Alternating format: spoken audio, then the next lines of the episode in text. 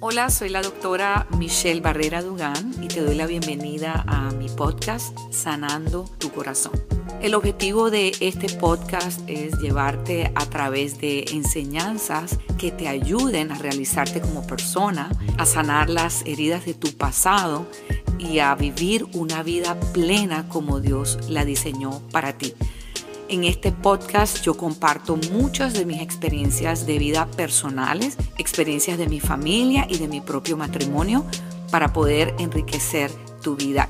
Es importante aclarar que este podcast no tiene la intención de establecer un diagnóstico médico ni psicológico sobre la vida de los oyentes, sencillamente es una ayuda a nivel emocional y espiritual para tu vida. Espero que lo disfrutes grandemente.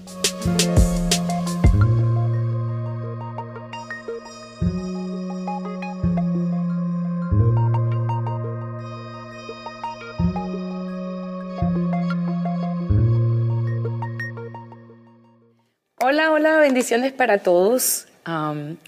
estoy muy feliz de volver a estar aquí con ustedes para nuestra miniserie de El Niño Interior o El Niño del Reino.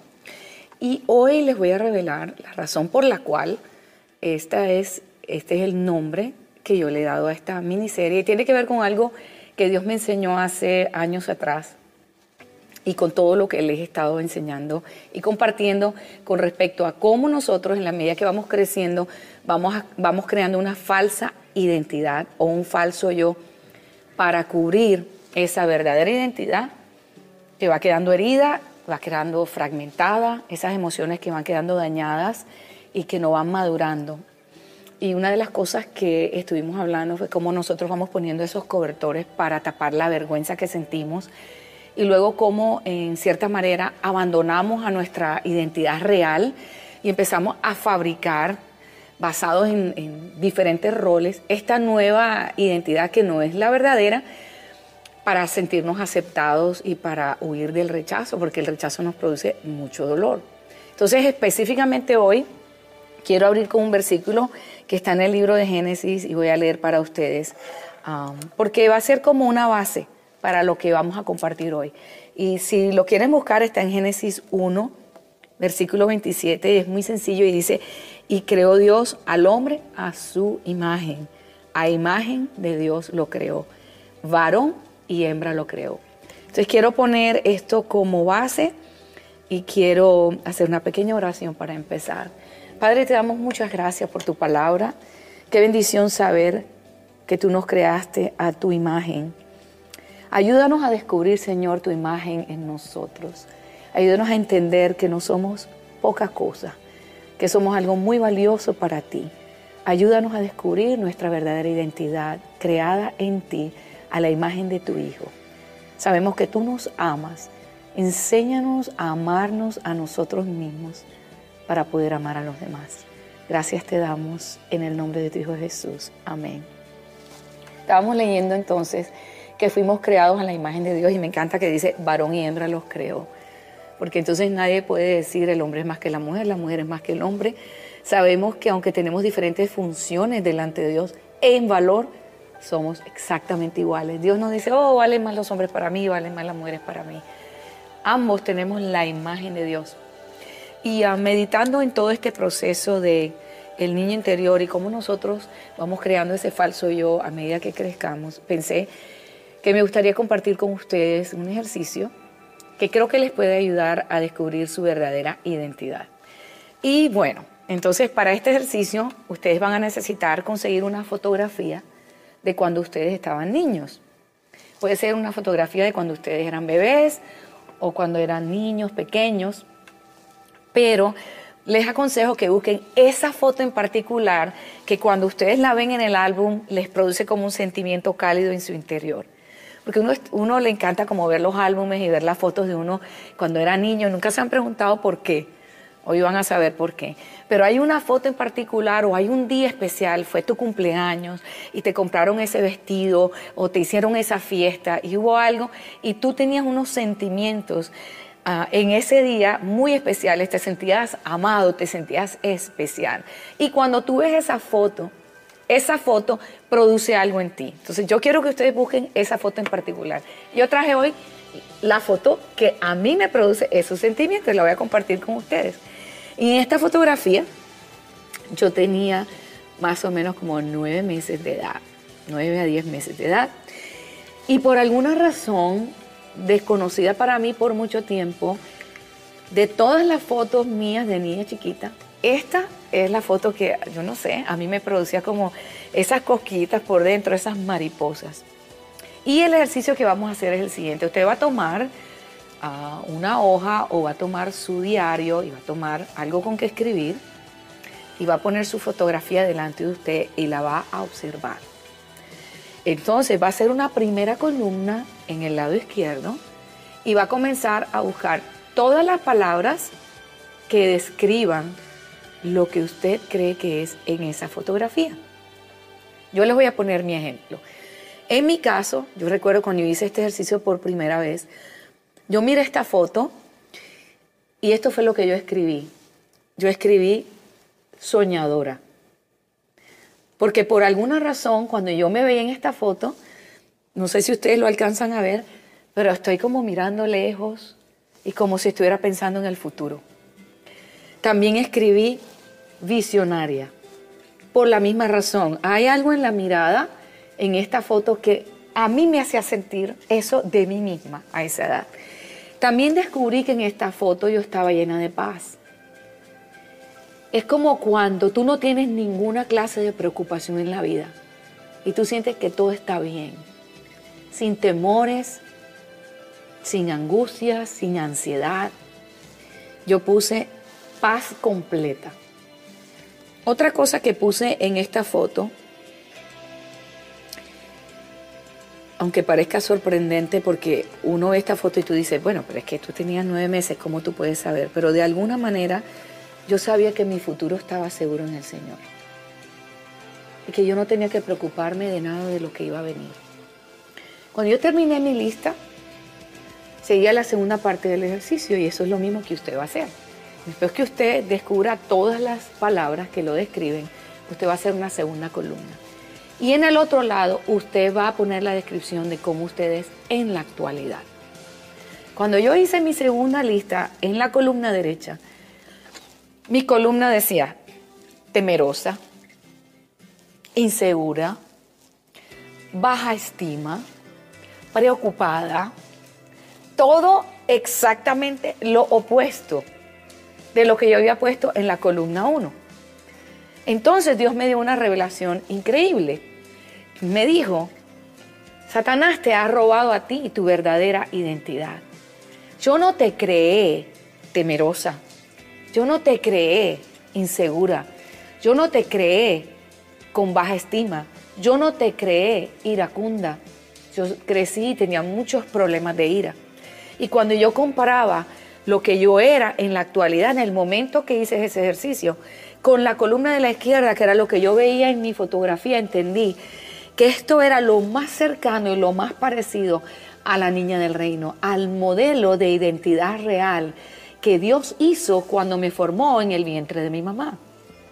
Y ahí fue donde Dios me habló y me dijo, esto es lo que Satanás ha luchado por robarte todos estos años de tu vida y cada circunstancia adversa eh, un maltrato, un grito, una traición, una mentira, eh, eh, la amiga que te traicionó con la otra amiga en el colegio, todas las cosas injustas que tú has vivido en la vida, Él las ha utilizado para crear un escenario, ir sembrando en ti mentiras acerca de ti misma, acerca de los demás y acerca de Dios, para que entonces tú olvides, y de hecho eso fue lo que pasó, quién tú realmente eras cuando yo te formé en el vientre de tu madre.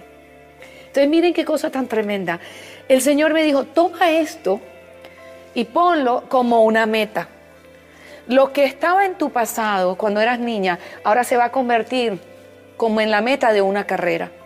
Y me trajo este versículo a mi mente. El hombre sabio yo lo compararé a aquel hombre que cavó y ahondó hasta que encontró la roca. Me trajo este versículo. Nadie puede entrar al reino de los cielos a menos que se vuelva y se haga como niño.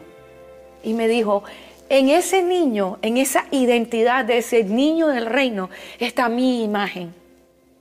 Cuando yo te formé en el vientre de tu mamá, tú no eras depresiva, melancólica. Tú tenías el carácter mío, tenías mi imagen impresa en ti. Pero en la medida que fueron pasando las adversidades, las injusticias en tu vida, hubo un enemigo que estuvo alrededor como león rugiente buscando devorar tu vida y fue robando poco a poco tu identidad verdadera. Entonces hoy en día eres un producto, eres el resultado de una mezcla de cosas. Por eso te sientes confundida, has olvidado quién eres tú realmente. Y les confieso lo que hice. Me acuerdo que me tiré de rodillas y le dije, Señor, pero gritando, le dije, Señor, quiero saber quién soy para ti. No me interesa lo que dice mi mamá de mí, mi papá, mi esposo, mis hijos. ¿Quién soy yo para ti? Yo necesito saber. Y en ese proceso, en ese tiempo, en ese lapso de tiempo, mientras yo atravesaba por ese proceso, el Señor empezó a hablar a mi corazón, empezó a hablarme por la escritura, empezó a traerme versículos que me hablaban de quién yo era para Él. Yo no te puedo decir quién tú eres para Él. Yo no conozco más que tú eres un hijo o una hija de Dios. Pero Dios puede revelarte a ti en tus tiempos de intimidad con Él, quién tú eres para Él. Mi consejo es siéntate, busca tu foto, escribe tu columna de lo que tú ves. Yo recuerdo eh, haciendo ese ejercicio, hubo un momento muy especial en que yo escuché a otras personas haciendo análisis de su fotografía y lo he hecho durante años con diferentes personas. Y a todas les sorprende cuando yo les pregunto, ahora descríbete, ¿cómo eres tú ahora? Y empiezan a descubrir que todo lo que esa foto dice, wow, yo era aventurero, a mí me encantaba lo desconocido, ahora cuando me van a, a sacar de mi zona de comodidad, entro en pánico. Hay personas que me dicen, yo era tan feliz cuando era niña que yo me ponía un vestido y yo empezaba a dar vueltas porque quería que mi papá me viera, porque yo me sentía su princesa. Ahora me siento como una mendiga de amor. Cuando tú vas a ver lo que tú eres hoy en día, te das cuenta que hubo un manto de oscuridad que vino sobre tu vida a robar quien tú estás destinado para ser. Y yo quiero decirte, tú estás hecho a la imagen de Dios. Tú estás hecho conforme a su semejanza. ¿Qué es lo que Satanás te ha robado? Él es el ladrón. Él no viene sino para hurtar, matar y destruir. Juan 1.10 dice claramente que Él no viene excepto cuando viene a hurtar, cuando viene a matar y cuando viene a destruir. Te quiero compartir lo que Él viene a hurtar, lo que Él viene a matar y lo que Él viene a destruir. Lo primero es que Él viene a hurtar. Y lo que tú tienes de valor es la palabra de Dios. Porque en la palabra de Dios, que es una semilla, está la verdad de Dios acerca de quién tú eres. ¿Cuáles son los millones que tú tienes que Satanás te quiere robar? ¿Qué es lo que tú tienes que realmente es el tesoro más preciado si no es la palabra de Dios? Porque escucha, las palabras de Dios acerca de ti son una verdad absoluta. Absoluto significa inconmovible. Así como Dios es el mismo ayer, hoy y por siempre, así es su palabra. Lo que Él dijo de ti ayer es lo mismo que Él dice de ti hoy, es lo mismo que va a decir mañana. No tengas temor de que has cometido tantos errores o de que eres un fracasado y que has decepcionado a Dios, porque Dios no se decepciona de ti. Él está esperando que tú te levantes y que tú entiendas que las palabras que Él habló de ti son verdad, son verdades absolutas que nadie puede cambiar. La verdad que tú has creído, que es la verdad de Satanás y tu misma verdad, es una verdad relativa, tiene una mezcla de mentira. Porque Satanás tiene una forma de venir a hurtar. Él no te puede robar si el primero no te engaña. Para Satanás robar de ti la palabra él te tiene que engañar. Cuando Eva estaba en el huerto, dice la palabra, que vino la serpiente. Y la serpiente no fue directa, la serpiente era astuta. Y esta es la conversación que Dios me mostró que se llevó a cabo en el huerto. La serpiente le dice, wow, con que Dios te dijo que de ningún árbol del huerto puedes comer. Y ella se queda pensando, no, espérate un momentico. Espérate, él dijo, pero él no dijo exactamente eso. Ella primeramente sí la agarró. Él dijo que de todos podemos comer menos de uno. Y esto es lo que yo me imagino que pasó. ¿Estás segura?